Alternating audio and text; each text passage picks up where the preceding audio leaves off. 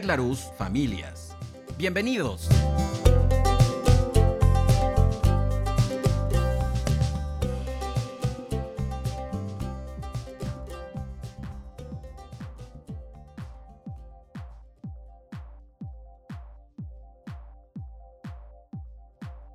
Hola, ¿qué tal? Te doy la más cordial bienvenida a Podcast Red Larus Familias. Hoy vamos a platicar acerca de la felicidad. Buscar la felicidad llega sola o cómo sé si la tengo. Una de las cosas que necesitamos reconocer de la felicidad es algo que me ha parecido un fenómeno muy peculiar. Fíjate que tenemos el concepto, sabemos cuándo la sentimos, la estamos buscando constantemente, sin embargo no nos es fácil, no nos es posible definirla. Incluso poder decir a partir de qué la tengo y yo creo que esto nos permite justamente darnos cuenta de la gran confusión que existe cuando hablamos de felicidad. Ustedes saben que para mí es importante empezar por el uso de las palabras, definirlas, tener el concepto desde un lugar teórico para luego pasarlo a este lugar práctico. En este concepto, la definición de la felicidad me parece muy interesante hablar desde la etimología de la palabra, porque pareciera que estos son de los elementos que tenemos construidos a partir de un aprendizaje cotidiano, no necesariamente a partir de un... Eh, de una construcción teórica. Y entonces les voy a platicar. Fíjense, el origen etimológico de la palabra es de latín. Y entonces el vocablo del cual viene es felicitas, que se traduce como fértil. Por lo tanto, en la actualidad se dice que la felicidad, tal cual lo dice la Real Academia de la Lengua Española, es un estado de grata satisfacción espiritual y física. Es la primera. La segunda, persona, situación, objeto o conjunto de ellos que contribuyen a hacer feliz. Y la tercera dice que es la ausencia de inconvenientes o tropiezos. Entonces, la raíz etimológica tiene que ver con fertilidad, es decir, abundancia. De, algo que, sé que va a llegar y que voy a tener, etc. Después está esta definición que en la actualidad utilizamos, este estado de grata satisfacción espiritual y física. A todo ello, ¿qué es lo que necesitamos integrar a nuestro pensamiento?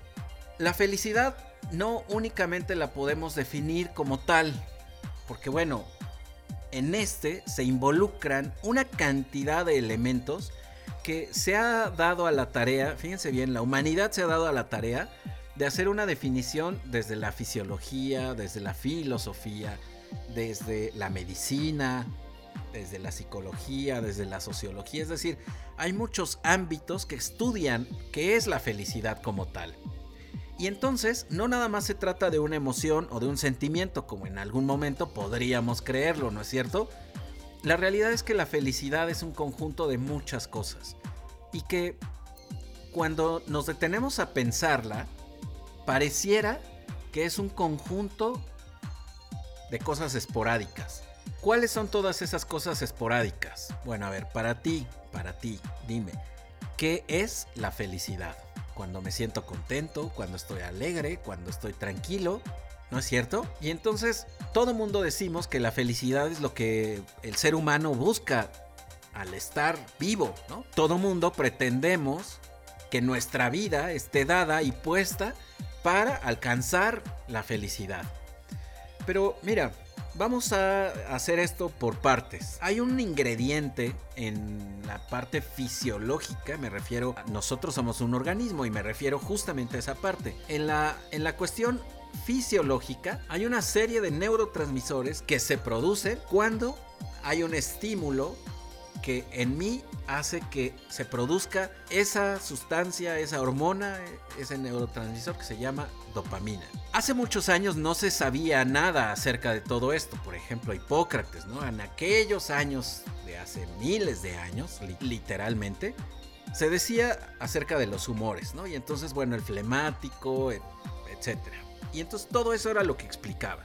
Pero el día de hoy, la neurociencia está increíblemente avanzada y ya se ha detectado que por ejemplo la dopamina y el hipotálamo y todas esas estructuras que tal vez has escuchado por ahí en, referencia a algo que suena que tenemos pero que no sé en dónde está.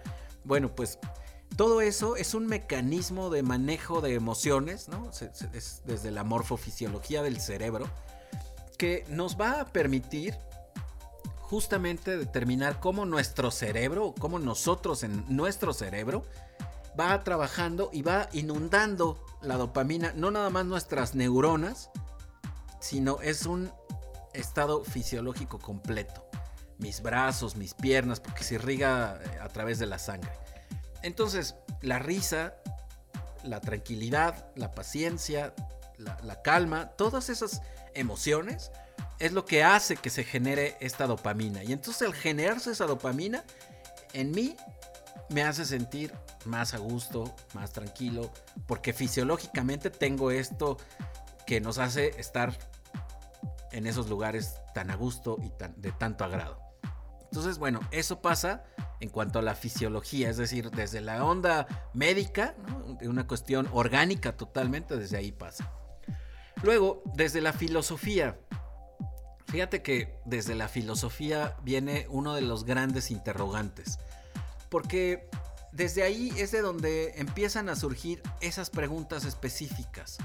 Se empieza a hablar de subjetividad, se empieza a hablar de relatividad. ¿Qué tienen que ver estas dos palabras en el uso de este término? Bueno, si yo te digo una flor rosa, a mí me gustan las flores rosas, es muy probable que tú pienses en una rosa en específico, o tal vez alguien pensó en una gerbera, o tal vez alguien pensó en una gladiola, otros en una orquídea, etc. Pero del color nadie se equivocó, ¿no es cierto? Puede haber diferentes tonalidades. Entonces, eso es algo relativo, es decir, no es algo eh, puntual, vamos. Si yo dijera, a mí me gustan las rosas rojas, no hay equivocación, ¿no es cierto? Todo mundo tiene en su mente una rosa roja, abierta, en botón, etc. Pero ya no hay mucho que adivinarle, ¿no es cierto? Ya no puedes cambiar de especie, ya no puedes cambiar de planta, etc. Entonces, solamente es una rosa roja. Eso es lo concreto. Lo relativo implica a que puede ser o no puede ser. Que hay una abstracción en donde cabe la posibilidad de que sea o de que no sea.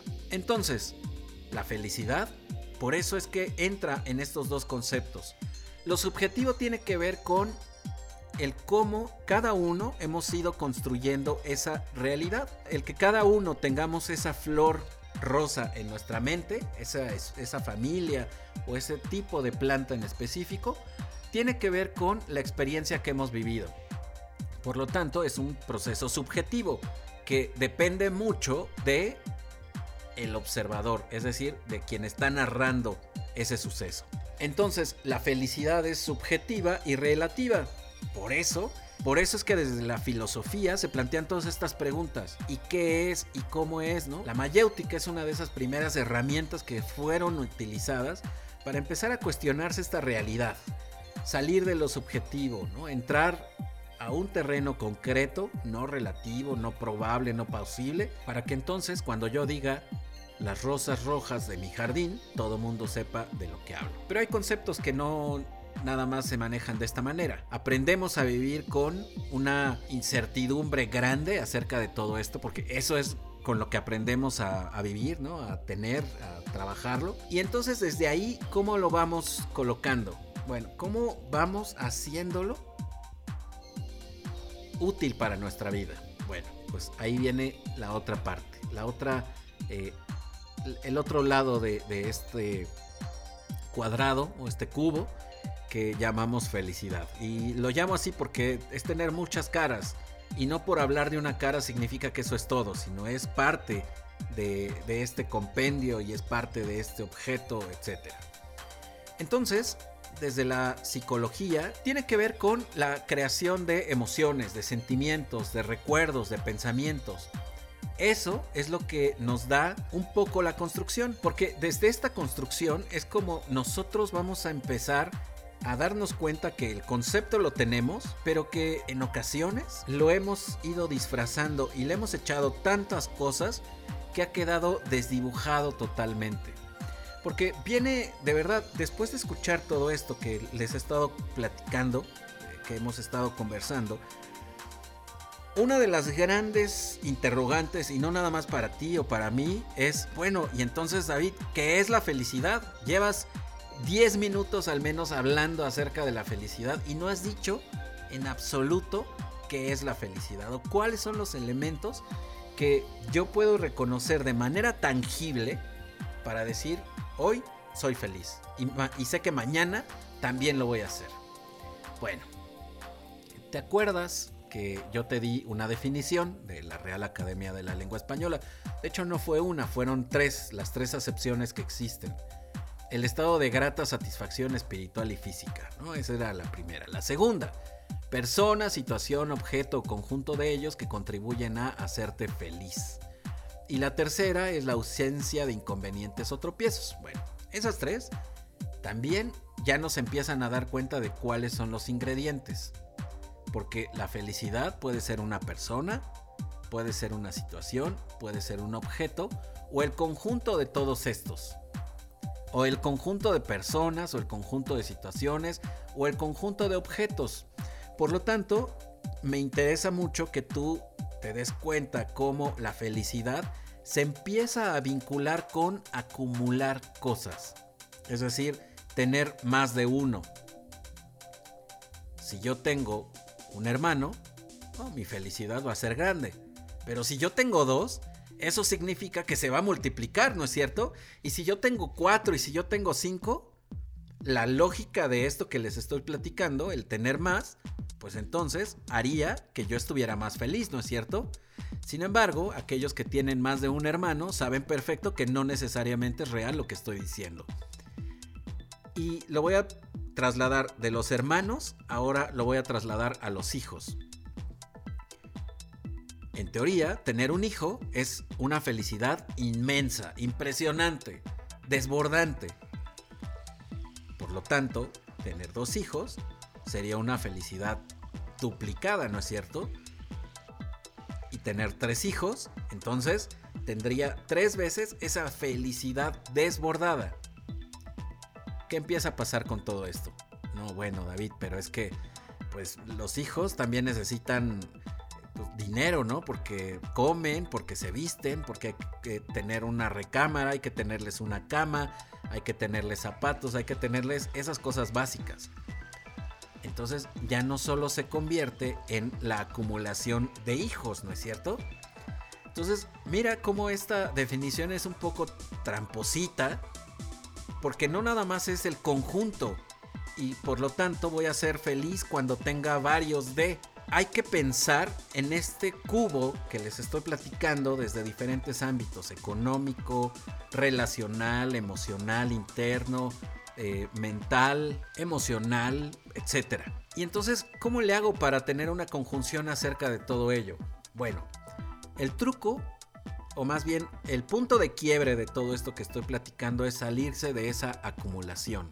Nos han hecho creer que voy a ser feliz cuando tenga mucho de lo que yo quiero. Lo que más queremos, la gran mayoría de las personas, en algún punto de nuestra vida, es dinero. Porque el dinero nos da cosas, porque el dinero tal vez me hace regalar una sonrisa. Es decir, si yo te regalo un helado y lo comparto contigo, pues vas a estar muy a gusto, ¿no es cierto?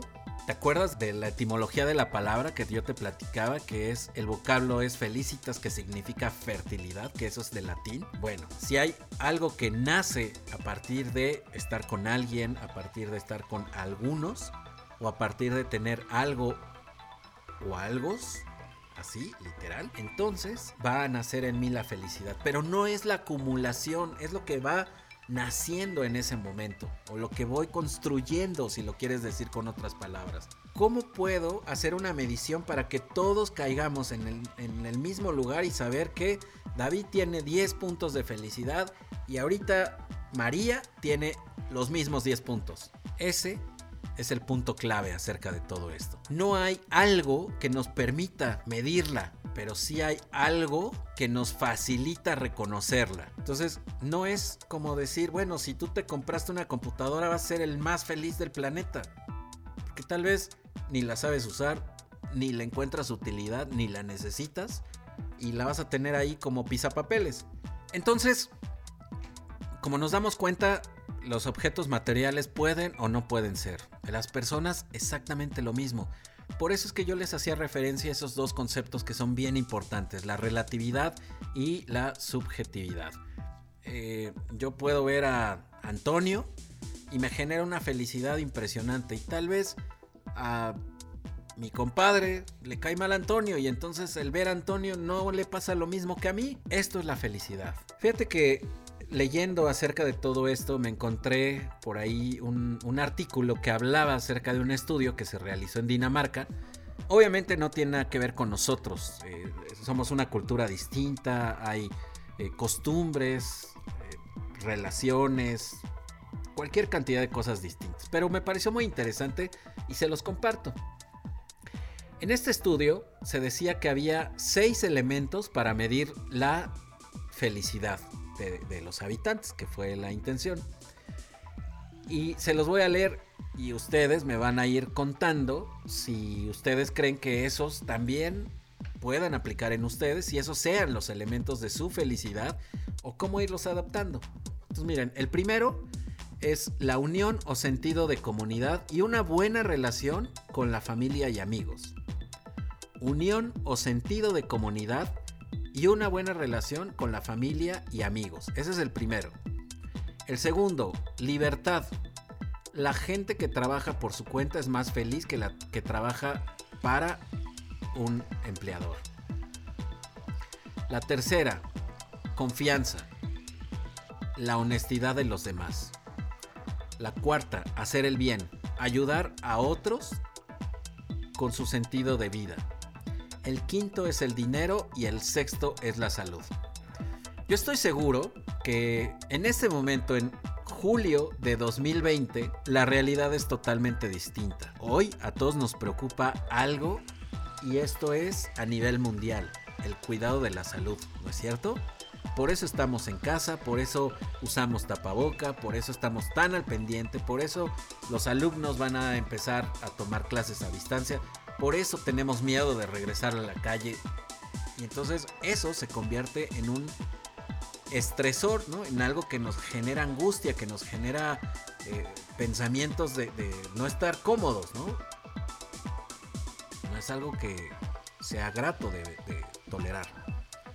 Y entonces, en este estudio, que bueno, eh, les debo de decir, Dinamarca es uno de los países en donde hay un desarrollo económico y social increíble, viven muy bien y no nada más es que vivan muy bien, eh, tampoco se trata de que tengan mucho dinero, sino que las condiciones de vida son muy óptimas, es decir, tienen todos los centros cercanos, no hay una sobrepoblación, no hay un tema de ambulantes saliendo del metro, ¿verdad? O ese tipo de cosas que nos generan ansiedad y angustia y a muchos enojo. Eso no existe allá. Entonces, en estos seis rubros que fueron los que utilizaron en este estudio para medir el nivel de felicidad, los intentaron aplicar en algunos de los países de Latinoamérica, Venezuela, Colombia, México, etcétera, que encontraron cosas totalmente distintas. Porque no se trata de únicamente darle el peso en el orden en el que los estoy platicando a estos rubros.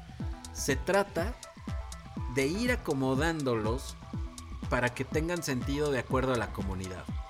Entonces, una de las cosas que en mucho tiempo eh, ha sorprendido a investigadores, en donde creían, por ejemplo, hace cierta cantidad de años, que el dinero era la felicidad. Y el tener mucho, no nada más poquito, El, saber que tengo para comer, que tengo para darles vestido, para esas cosas mínimas. Eso ya me generaba felicidad. Y en otros países, incluso si no tenían eso, la gente seguía reportando que era feliz. Todo el mundo se preguntaba por qué, cuáles eran los motivos de esta situación de que todo el mundo dijera soy feliz cuando es eh, vive en pobreza extrema, o era feliz porque no tenía hijos. Y cada uno de todos estos elementos que fueron estudiando, y en este orden tal vez que se los acabo de platicar, hablando del rubro de la libertad, ¿no? Hay presos que son felices, que si ustedes les preguntan, oye, el día de hoy, ahorita en este instante eres feliz, y contestan sí, y entonces todo ello va dando pues cuenta de todo esto que, que se genera y que no necesariamente nos queda Claro, esto es lo bonito de la felicidad, esto es la subjetividad. Entonces, eh, en, esta subjetividad necesitamos empezar a reconocer cuáles son aquellos elementos que me van a favorecer para que yo le vaya agregando a mi felicidad. ¿Qué es lo que voy a buscar? Bueno, pues estar a gusto, estar tranquilo, estar con el entendido de que en mi vida lo estoy teniendo en la cantidad que yo necesito. Acuérdate de este origen etimológico de la palabra felicidad, que es fértil. No sé si te gustan las plantas. A mí me encantan. Y se me hace impresionante ver cómo de la nada, literal, ¿no? O sea, digo de la nada porque únicamente a nuestros ojos vemos tierra y agua y ya. Crecen las flores, crecen las plantas. Eh, avientas una semillita chiquita y nace toda una planta. A mí, a mí eso me parece maravilloso, ¿no? Es el, el milagro de la vida. Ni qué decir de los seres vivos. Es bueno. Ni qué decir de cualquier mamífero, ¿no? Incluidos los hijos. Pero lo que voy con todo esto es a este lugar en donde me da felicidad saber que si yo tiro una manzana en ese lugar, ahí va a crecer un árbol de manzana. Eso es una experiencia que debemos empezar a tener, a reconocer, a formar en nuestros hijos, yo creo. Y entonces, después de todo ello, nos vamos a dar cuenta cómo la felicidad se va convirtiendo en una decisión. Se convierte en una decisión de tener momentos, de coleccionarlos, pero hay que tener mucho cuidado porque justo como en la definición se dice, que es una persona, una situación, un objeto o el conjunto de ellos los que me van a hacer feliz. Entonces, no se trata nada más de acumularlos, perdonen ustedes la expresión, a lo tonto, sino tenerlos, disfrutarlos y si ya no lo disfrutas, pues entonces permitir que alguien más lo disfrute. Aquí uno de los grandes elementos y que les quiero compartir, y de verdad me ha tocado verlo como terapeuta en consulta con pacientes que les cae el 20 cuando llegan a esta conclusión, es tratan de ser felices teniendo carro, casa, cuestiones económicas. Y una vez que lo obtienen, ¿qué crees? Se les acaba el sentido. Se les acaba ese objetivo. Entonces, yo estoy seguro que en el punto en el que yo me doy cuenta de lo que tengo el día de hoy y que además soy capaz de disfrutar, que me genera, es decir, que es tierra fértil y que nace algo en mí, entonces estoy totalmente seguro de que yo voy a experimentar con mayor frecuencia la felicidad. Pero si yo volteo a ver algo, hace 10 años yo quería muchísimo un helicóptero a control remoto. Y bueno, estuve dando lata hasta que me lo compró mi mamá. Y ahora lo veo y me da una tristeza porque no puedo salir. Porque vivo en un lugar en donde hay tantos cables que no me permite salir a volar mi helicóptero. Y como está esto de la pandemia, no puedo salir. Entonces, ¿qué me genera ese helicóptero? ¿Felicidad? ¿Tristeza? ¿Angustia? ¿Qué es lo que quiero tener en la vida? Por eso yo creo y, y yo soy un convencido de que la felicidad es una cuestión de decisión, de reconocer qué es lo que yo quiero, de darme cuenta de qué es lo que yo tengo y sobre todo en qué lugar lo quiero colocar. Pero bueno, estas son mis disertaciones. Me gustaría que tú, con tu familia, pudieran hacer un listado. Imagínate hacer un listado de cosas que los hagan felices que las cosas que hacen felices a mamá y hacer un listado y pegarlo en el refri. Luego, las cosas que hacen felices a los hijos y hacer un listado. David dice que a los hijos se les da felicidad con y entonces ahí lo pego en el refrigerador para que mis hijos puedan decirme si tengo razón, si estoy loquillo, si debo de anotar otro tipo de cosas. Y esto abre la comunicación de una manera increíble. Porque la felicidad es un pretexto para poder relacionarnos diferente, para poder conocernos. Te sugiero este ejercicio, de verdad. Te vas a sorprender, es algo muy sencillo y que hasta tu hijo de 6 años puede realizar. Los más pequeños también lo pueden realizar, nada más que no por escrito, lo pueden hacer de manera verbal. Y entonces alguien les puede ir escribiendo y ponerlos ahí y luego irlo conversando. Para que entonces ocurran tres cosas que para mí son determinantes. Primero, reconocer qué tengo. Al día de hoy, ¿qué tengo? Luego, ¿cuánto lo disfruto? Es decir, ¿para qué lo he querido? ¿Cuál fue el objetivo de tenerlo? Y la tercera, ¿en dónde estoy futureando? Es decir, ¿en dónde estoy pensando en lo que no tengo? Con esas tres, y haciendo este tipo de listados y de ejercicios como el que te acabo de platicar, estoy seguro que puedes cambiar muchas cosas en tu familia. Y luego después de esto empezar a desprender. Porque ahorita estamos viviendo en una situación incómoda, distinta a la que habíamos estado viviendo. A mí me genera mucho rechazo el hablar de que esta es una situación difícil, imposible y que deberíamos de no estar en ella. Sin embargo, ya estamos. ¿Qué quieres hacer con ello? Tienes la posibilidad de reencontrarte contigo, por sobre todas las cosas, de saber qué te gusta, qué amas, qué odias, qué habías perdido de ti por andar en el transporte, por estar en la calle, por estar en la oficina. Y luego, ¿qué de tu familia has estado descubriendo en este tiempo? ¿Para qué tuve familia?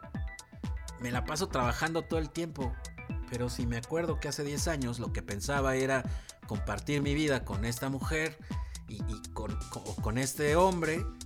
Y qué bueno que de, de, este amor nacen estos hijos. Y eso a mí me genera felicidad. Pero ya se me había olvidado. Creo que es algo digno que vale la pena de replantearse, recuperarlo, darnos a la tarea de reconectar con todo ello. Hoy me voy a despedir, de verdad es un gusto estar aquí contigo, platicar acerca de estos temas y por sobre todas las cosas seguir en estas conversaciones. Gracias por recomendarnos, yo creo que entre más conversemos acerca de este tipo de cosas, mejores relaciones podemos establecer. Mi nombre es David Arrieta y te espero en la siguiente entrega de Red Larus Familias.